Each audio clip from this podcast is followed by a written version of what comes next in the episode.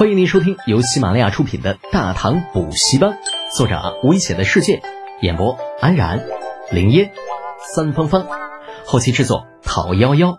感谢订阅。第二百七十八集，第一次出手七。大地在急速的远离，人群在飞快的变小，燕大的意识开始模糊，渐渐的一片漆黑。不远处的城墙上，燕大的那个亲信呆呆地看着远处升起的蘑菇云，耳朵里充斥着振聋发聩的雷鸣，那嘴巴一开一合，说着任谁也听不懂的话语。完犊子了，全都完犊子了！四千多的骑兵随着一声震天巨响，接近五分之一直接连同坐下战马化为了漫天的残肢断臂。余下骑兵的身体那倒是没有受到什么伤害。巨大的爆炸让他们集体失聪，呆呆地看着眼前的大坑，思维陷入了停滞。与发呆的骑兵不同的是，战马在受到惊吓之后彻底失去了控制，野兽的本能让他们背负着自己的主人仓皇逃窜。若是放在平时，这些个精锐骑兵再怎么着也能够将战马控制下来，奈何此时的骑士同样是被吓坏了，连反应都来不及反应，便被战马从马上被掀了下来。继而被其他同僚的战马踩上一堆任谁都看不出来原本是什么的肉泥，这可是实打实的五千骑兵啊！顷刻间，止于进入归化城的五百骑兵完好无损，余者就算是没死，也受了不轻的伤。作为最高指挥的燕大更是以身殉国，那死的连个完整的尸体都找不到。此时，距离归化城五里外的一处土坡后面，两百灵府军严阵以待。那尽管他们见惯了火炮的威力，但是如此大的动静依旧让他们脸色变了数遍。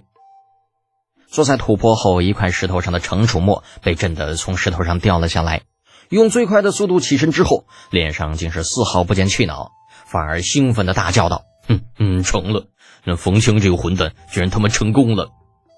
不远处，李浩面上丝毫不见喜色，盯着远处看了一眼，沉声道：“是啊。”成功了，只是不知道这次他们能有几个活着回来。程楚墨回过身，大咧咧的安慰道：“哎呀，放心吧，这帮混蛋呢，命长着呢。再说，他们距离埋火药的地方足足两百步，那火药就算炸了，也炸不到他们，不是？”李浩白了程楚墨一眼：“我不怕他们被炸到，我是怕他们被发现之后逃不回来。”几人正聊着呢，忽然远处蹄声阵阵，凌乱不堪。待众人抬眼看去，就是树皮散乱的战马正远远的逃了过来，马背上空空如也，连个鬼影子都没有。这些战马应该是在战场上受惊之后逃过来的吧？李浩心里想着，举起望远镜，对着战马来时的方向快速搜索起来。不多时，几个连蹦带跳的小黑点出现在他的视线当中。又过了一会儿，只见得灰头土脸的冯枪带着几人窜到了土坡背后。刚刚站定，就手舞足蹈的叫道：“嘟嘟，曾校尉，长孙校尉，大圣，大圣啊！”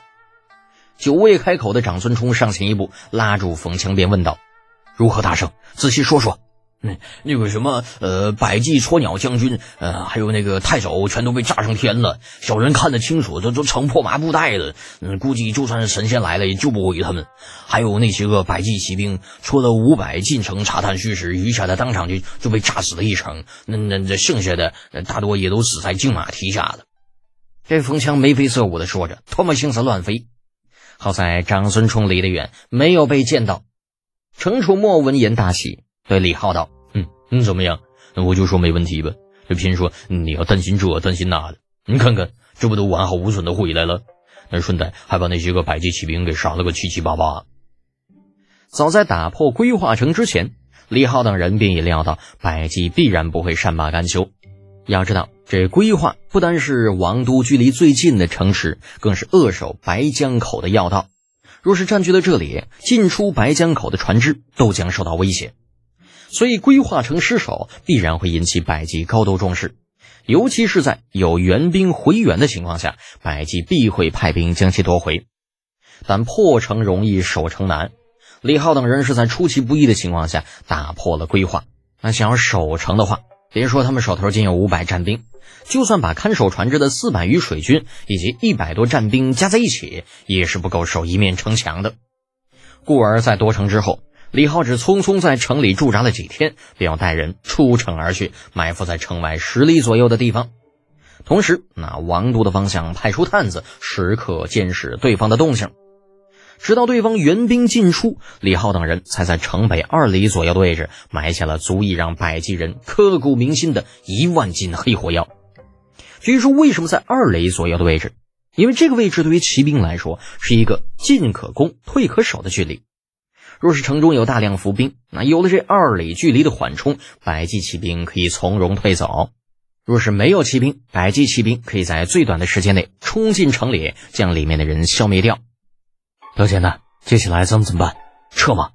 兴奋过后，三人再次聚到了一起。长孙冲首先问出了众人心中最关心的问题：撤兵不是不可以，反正我们现在火药已经差不多用光了，留下也没有啥用处。李浩顺着长孙冲的话往下说，但是语气里却带着犹豫。长孙冲听他话里似有未尽之意，诧异道：“你不想走？”李浩眯着眼睛，悠悠的说道。这是个好机会啊，错过有些可惜了。什么好机会？养寇自重的好机会呀！李浩对长孙冲和程楚墨勾了勾手指，三个人把头凑到一起。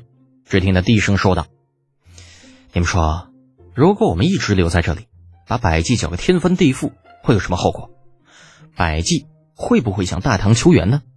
嗯，多卷呢？那高句丽距离百济更近，好不好？为啥他要舍近求远呢？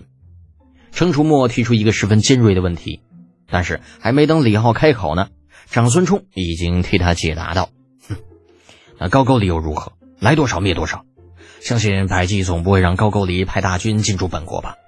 所以到时候他们必然会向咱们大唐求援的。”程楚墨眨巴大眼睛，想了半天，恍然道：“哼，你们两个太坏了！那合着官兵跟贼都是我们自己，这百济遇到你们俩，那那那可都是倒了大霉了。”嘘，小声点李浩朝两人挤了挤眼睛。本集播讲完毕，安然感谢您的支持。